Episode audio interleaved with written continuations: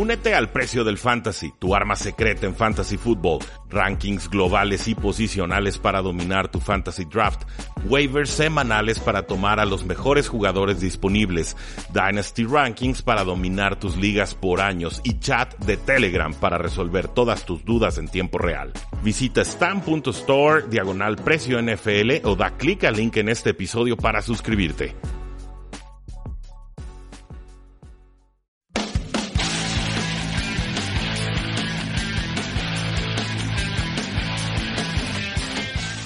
Saludos mundo, llegamos al segundo episodio del día de hoy y ahora vamos a comentar las noticias más importantes no relacionadas a lesiones que eh, nos deparan para la semana 14 de la NFL. Ciertamente hubo mucho movimiento después de los partidos de la semana 13. Vamos a comentar los más importantes. Por ejemplo, pues bueno, el despido del head coach Mike McCarthy ya lo comentamos en el programa de el lunes, pero pues es la primera vez que los Packers despiden a un entrenador a mitad de campaña que ha ganado un Super Bowl. De hecho, esto solamente había sucedido una vez anterior en la, en la historia de la NFL, tener a un, head coach ganador del Super Bowl y después de pasando el tiempo decidir despedirlo antes de que termine la temporada regular. Esto es muy sorprendente, muy impresionante, muy poco característico de una organización tan tradicional, tan conservadora en muchos sentidos como lo es los Green Bay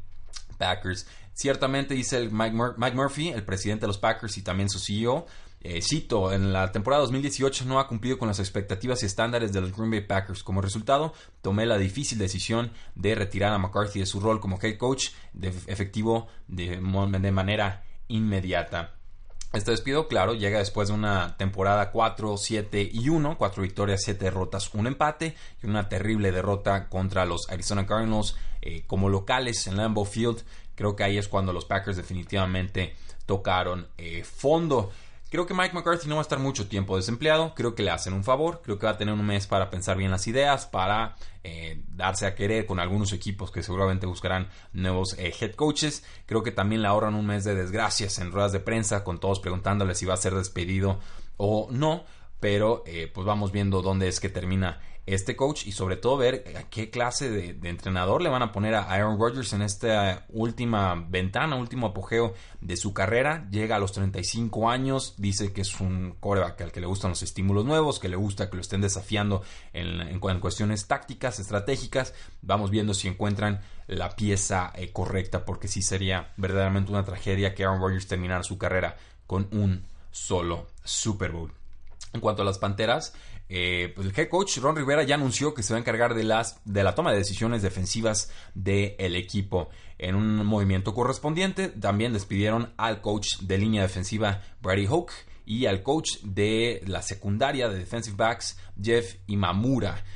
Se va a quedar el coordinador defensivo Eric Washington, pero pues va más bien a coordinar el front seven y Rivera se va a encargar de mandar las jugadas en líneas generales. Esta decisión es tomada después de una racha de cuatro derrotas consecutivas con los Carolina Panthers eh, perdiéndose en la pelea por un lugar de comodín en la NFC. Tenían que intentar algo, no los culpo por hacerlo. Las Panteras de Carolina han permitido 126 puntos en las últimas cuatro semanas. Por supuesto, todos esos cuatro juegos acabaron en derrotas.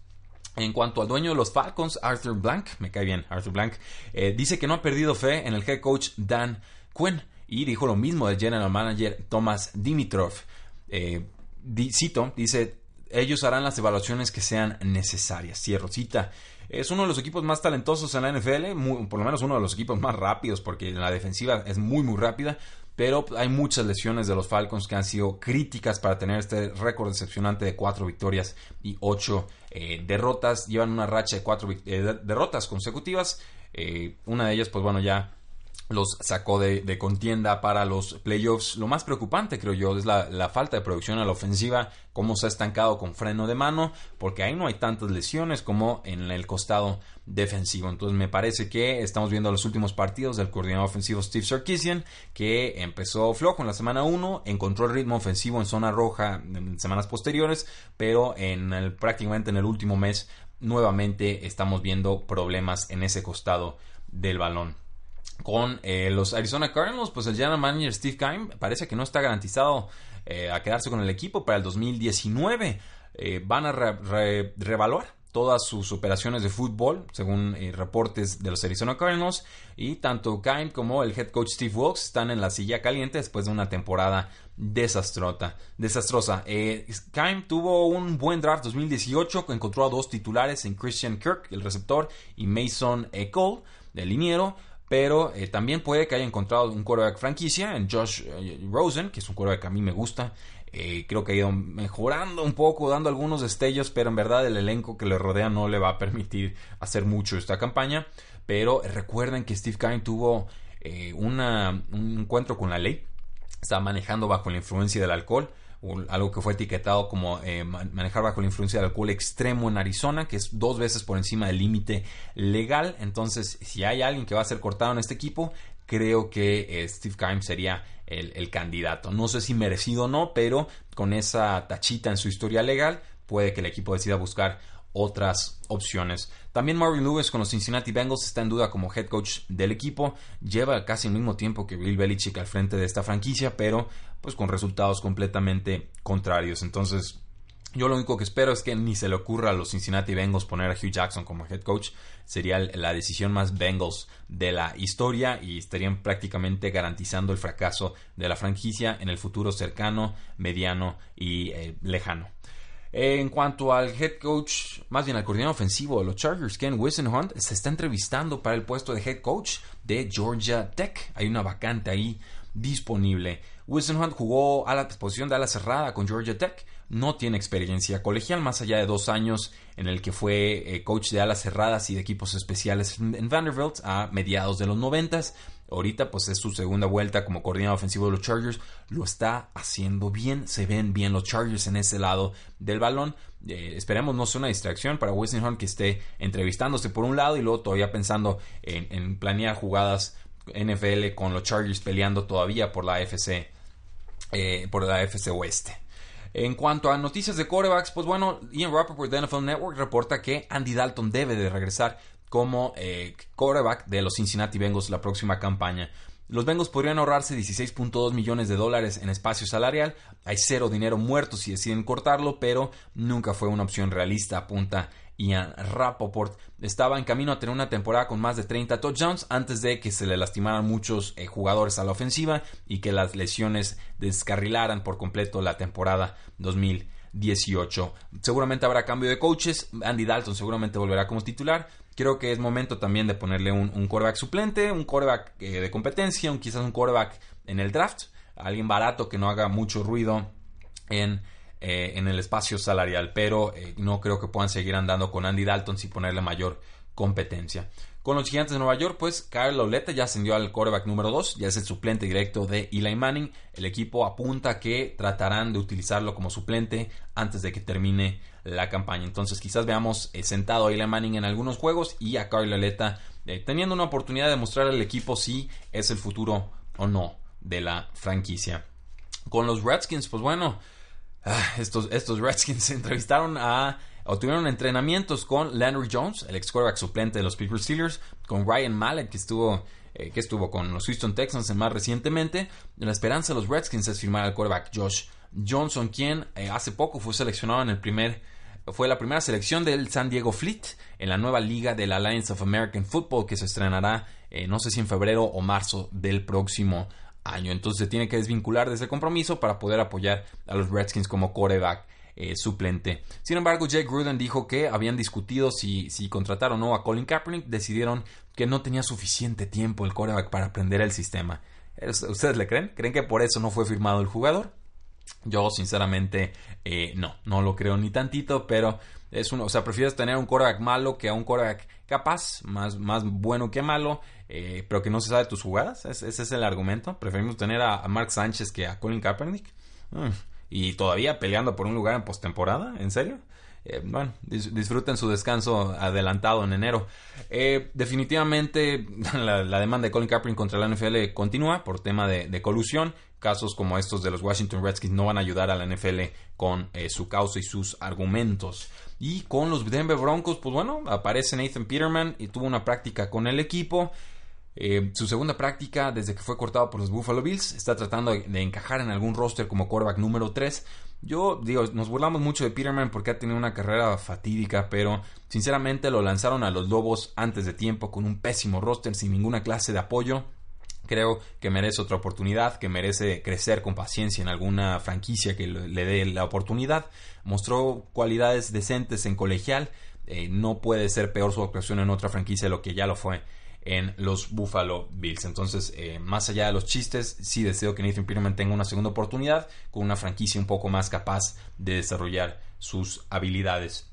En cuanto a corredores, pues tenemos que hablar tristemente de Kareem Hunt, que fue cortado por los Kansas City Chiefs. Ya no es una y ya no son dos, ahora son tres reportes de incidentes extra cancha. Eh, incidentes, bueno, sabemos de uno en el que fue grabado eh, pateando y empujando a una mujer, el, video que fue filtrado por TMC Sports. Después, bueno, parece, según informe de, Graziano, eh, hay incidentes de enero e incidentes de junio.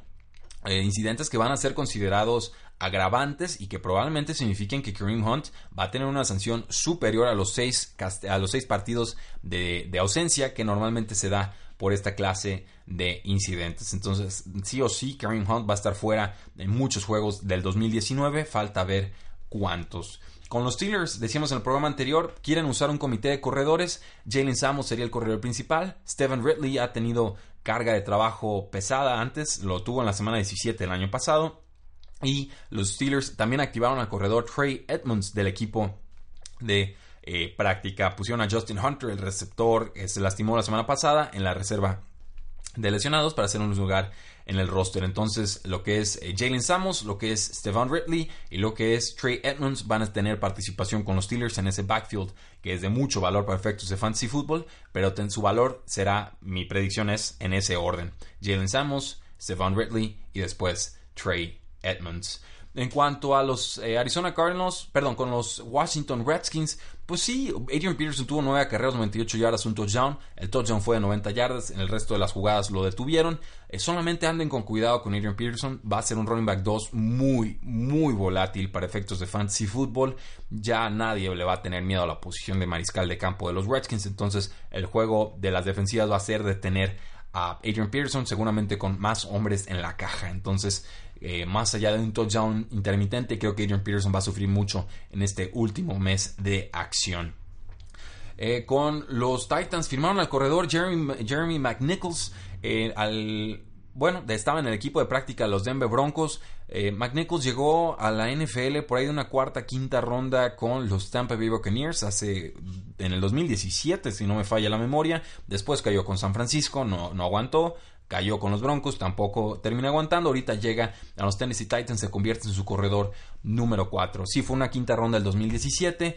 Eh, algunos en la comunidad de Dinastía se emocionaron con él. Sinceramente, yo nunca me sumí a ese barco. Es una especie de todólogo, muy buenas condiciones atléticas, pero eh, parece que la visión no está del todo eh, ahí. Como que le, falta madurar como corredor. Sí, es, es, lo que puedo reportar al respecto. Y pues parece que el corredor de tercera el tercer corredor del equipo, David Flulen, pues también está un poco limitado. Entonces, Derrick Henry, Dion Lewis, corredores titulares de los Titans. Por ahí atrás de ellos estará Jeremy McNichols. Los Chiefs, eh, para reemplazar a Kareem Hunt, firmaron a Chukander West, un muy viejo conocido. Eh, ya se sabe las jugadas, no hay mucho que enseñarle. Habían entrevistado a CJ Anderson, finalmente deciden no firmarlo. Y Anderson firma entonces con los Oakland Raiders. Estará detrás de Doug Martin y de Jalen Richard.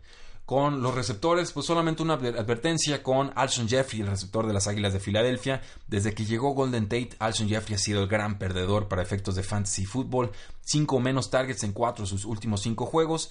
Eh, en tres de los últimos cuatro desde que Golden Tate llegó al equipo. No ha anotado desde la semana 7, no ha superado las 48 yardas desde entonces. Eh, cuidado, es un receptor número 3 muy volátil, de mucho riesgo.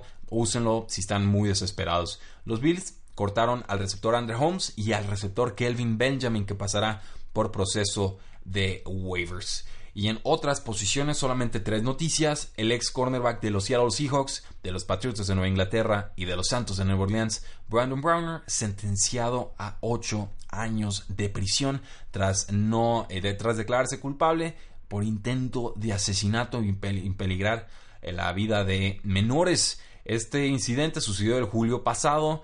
Eh, se metió ahí con una exnovia, creo, y, no sé, se trató de meter a, la casa, no sé qué estaba tratando de hacer. Obviamente agredió a la, mujer. lo de los menores es porque había niños ahí. Estaban, creo que presenciaron la, escena.